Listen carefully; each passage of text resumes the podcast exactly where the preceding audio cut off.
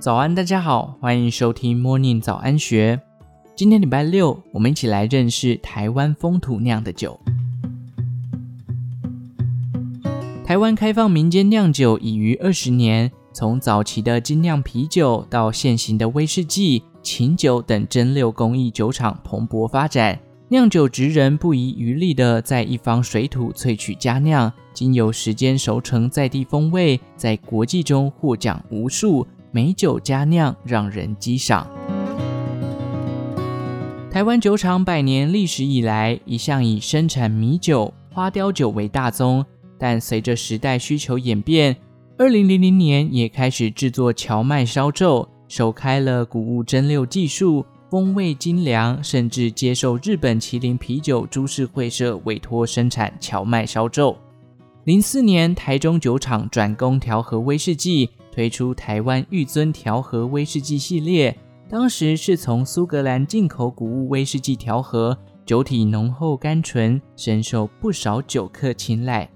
在这近二十二年的蒸馏工艺淬炼中，台中酒厂也持续精进蒸馏工艺和统陈技艺。蒸馏设备也从最早的减压蒸馏机依序进展至减压蒸馏机和柱式蒸馏机，到二零一八年底进口意大利 furli 标准柱式蒸馏机。在一零年，台中酒厂推出自制的小麦谷物威士忌，取代苏格兰进口谷物威士忌，用于调和台湾玉尊系列及玉尊封顶等品项。等待技艺纯熟之后。原定计划在一七年推出纯台湾自制的谷物威士忌计划，却意外卡关五年。长时间参与评估计划的台中酒厂厂长潘杰昌指出，症结点就在风格不够。潘杰昌认为，风土风土，我们常会解释成气候、土壤、水源等，但这当中最重要的却是人，更贴近的说，是这群人的口味。他表示，重点是要找出自己喜欢或台湾人喜欢的谷物威士忌，才能在谷物威士忌风味光谱中找到适合台湾人风味的谷物威士忌。风格与喜好的定义落到台中酒厂的品评小组，潘杰昌把原有品评方式打掉重练，从香气、口感到余韵，有系统的把各个风味解析出来，以八十分为基础往上下增减。把过于笼统的感觉实际化。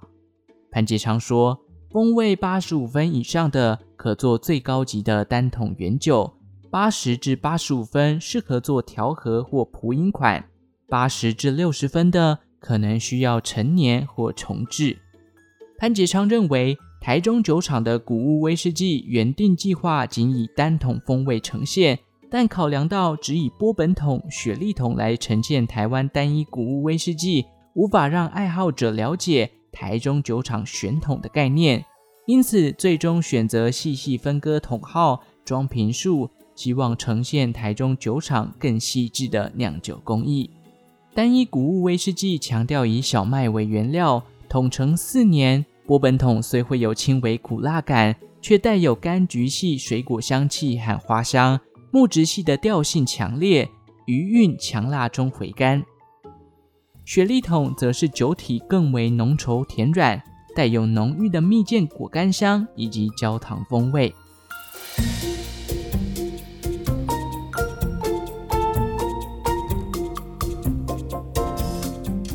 制酒经验十年，凭借热血和浪漫就投入制酒业的恒气制酒创办人罗锦能。可以说是从最小规模的居家蒸馏制酒起家，没有任何制酒相关背景，不遵循任何传统制酒手法，完全土法炼钢，以一支名称直白、不矫情造作的地瓜酒打响真六酒界。今年四月，更是以初次制作米烧酎铝一和类琴酒铝二夺下国际奖牌。罗锦能毫不掩饰，耿直地说。我在赌一个人生被历史记住的可能。二零一二年，罗锦能的父母发生车祸，他在加护病房外陪了母亲好一段日子，才深刻体悟到人生真的很短，到底有什么可以留下记录？这驱动他开始思考心中真正向往的职业。罗锦能察觉到，零二年前，因为烟酒专卖，所以台湾人都喝国外酒款。酒精一开放后，威士忌、米酒和啤酒酿造业蓬勃发展，但台湾市场没人敢挑战没有做过的酒。再加上台湾市场才开放十年，和具有千百年文化的制酒产业相比，根本沾不上一点边。等他跳进这个市场，未来如果被他做出一番光景，那么他在这个产业就会被记录下来。抱持着这样的想法，罗锦能想起在日本喝过，但台湾却鲜少人制作过的地瓜酒。靠着从书本、网络累积知识，寻访酒厂，请教朋友，出生之犊不畏虎的他，从三重果菜市场买了一百斤地瓜，投资人生第一笔酿酒玻璃缸，买了曲粉，发酵好后就去器材行添购蒸馏器，制作人生第一桶地瓜酒。日本御烧酎以高淀粉作物如地瓜、马铃薯、荞麦等两次发酵，罗锦能的制程却是靠自己实验，与日本完全不同。他说：“我用自己的想法去做我想要的酒，我要做台湾的酒，而不是模仿者、跟随者。”二零一八年需求量稳定之后，罗锦能于桃园建立酒厂，从设计酒厂产线、改造酿酒机器设备，一手包办。并走遍地瓜产地，收购产地盛产却因体型过大过小而无法贩售的次级地瓜，用以制酒。最终在云林县水林乡找到台农五十七号地瓜，并以台湾商业白曲粉制酒，在天然环境中发酵。而今年四月，在旧金山世界烈酒竞赛中拿下米烧酎类双金的旅一吉野一号蒸馏米酒。和柑橘类风味琴酒铜牌的旅二吉野一号琴酒台湾马告，以及取得坚果利口酒铜牌的无忧枇杷子浸泡利口酒等，也全面新上市。旅一、旅二是以日治时期引进台湾，素有天皇米美名的吉野一号酿造蒸馏，采用日本进口的白曲、黑曲分季节酿造。日本白曲和黑曲属于种曲。白曲比较耐低温，适合冬天使用；而黑曲比较耐热，适合夏天。使用时仅需米量的千分之一，打成粉状后撒在蒸熟的白米上，直接放进发酵箱中发酵三天，产生菌丝之后，就可以放入发酵桶中发酵制作。罗锦能说，他研发的米酒制成高达五种，但不管选用黑曲、白曲，发酵时机或比例。都只是基本功，关键仍是蒸馏。吕一是纯净的米酒，米香甘甜醇厚，余韵长且清香。吕二则是带姜香和柠檬皮香的马告风味，清新且迷人。至于无忧枇杷子浸泡利口酒，则是招牌地瓜酒融合枇杷子的坚果油脂香气，让尾韵悠远流长。小批次、小量制作成了恒气制酒的特色。罗锦能说：“当初要是我懂酒，就会有既定的制酒标准，或许就没有勇气跳进来制酒圈。”罗锦能因为不懂，反而靠自己的钻研走出更宽广的路。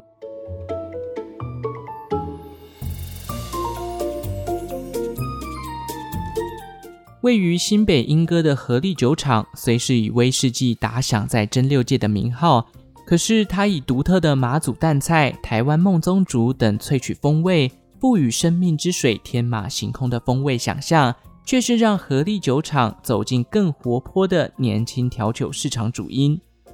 合力酒厂擘画蒸馏酒的风味图像，幅员广且大。合力酒厂品牌大使陈彦堆说。我们希望威士忌可以做出台湾三一九乡镇特色，但我们在接触琴酒之后，发现琴酒比威士忌更容易达成我们的梦想，因为琴酒是最自由的烈酒，所有的风味都能萃取，不像威士忌一定得是谷物。台湾属于热带岛屿国家，有多样的海洋、平原、高山等地景，农作物多元且丰富，不论是水果或谷物种类繁多。赋予琴酒风味的食材选择，远比一般欧美大陆型国家更有绝佳优势。陈彦堆说：“但在饮酒文化中，琴酒本身不是很名贵的酒款，曾经有一段酒比水便宜，穷人才喝的黑历史。推广琴酒需要时间和文化的累积。河狸酒厂一开始导入琴酒市场，就是以纯饮为导向，与欧美制作琴酒以调饮为主的概念极为不同。选择的酵母偏向比较能酿造出花果香气的酵母。为了同时兼顾威士忌和琴酒的酿造，合力酒厂有如实验室的空间中。汇聚了复合式蒸馏器和减压蒸馏器，借由两种蒸馏器以应付威士忌和琴酒的酿造。创办人暨蒸馏师张佑任说：“所谓的复合式蒸馏器，其实是壶式蒸馏器和连续型蒸馏器的结合，是美国小型蒸馏厂的主流。壶式蒸馏器适合用以制作风味浓郁的干邑或苏格兰威士忌。”注释则是用以蒸馏琴酒的莱姆酒，而减压蒸馏器是可以在较低温的状态下萃取出香气较弱的食材。赋予莱姆酒风味的方法，合力酒厂也是浸泡和蒸汽同时并行。部分食材如杜松子、柑橘类等，先浸泡在莱姆酒中萃取香气，再进行蒸馏。部分食材风味较为敏弱，则是直接放入香料篮中。置入蒸馏桶中，透过基酒蒸汽萃取。合力酒厂涉入琴酒市场的首发之作是土地系列的高山、海洋、平原。高山使用的是阳明山孟宗竹、阿里山茶叶等木质系香气，平原则是使用宜兰野姜花、南投凤梨和彰化百香果的果香调。海洋就是用了两百六十颗妈祖淡菜来萃取海洋的风味。今年则将陆续发表天空系列的太阳、星星、月亮，以及近期上市的自由琴酒。太阳琴酒是在基酒中添入柑橘、辣椒等风味，讨喜的柑橘香气，尾韵带些辣椒的辣感，宛如舌头被太阳晒伤一般。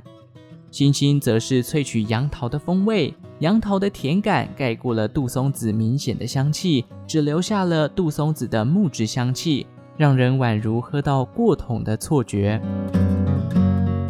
以上内容出自《今周刊》一三三一期，详细内容欢迎参考资讯栏下方的文章连接。提醒您：饮酒过量有害健康，酒后不开车，安全有保障。祝福您有个美好的一天，我们下次再见。